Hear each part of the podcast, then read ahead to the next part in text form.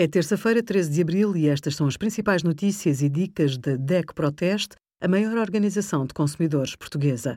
Hoje, em DEC.proteste.pt, sugerimos a embalagem enganadora do shampoo e amaciador Frutis Air Food, os resultados do nosso inquérito a séniores sobre qualidade de vida e a parceria do cartão DECO Mais com a CEPSA, que oferece um cupão de 2 euros por cada abastecimento de 30 euros até 25 de abril.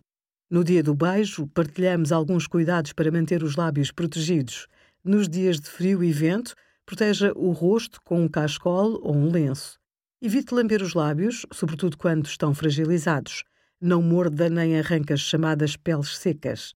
Sempre que possível, respire pelo nariz, porque ao respirar pela boca, seca ainda mais os lábios. Caso ainda permaneçam gretados, convém falar com o médico. Pode ser sinal de infecção ou outro problema de saúde. Obrigada por acompanhar a DECO Proteste a contribuir para consumidores mais informados, participativos e exigentes. Visite o nosso site em deco.proteste.pt.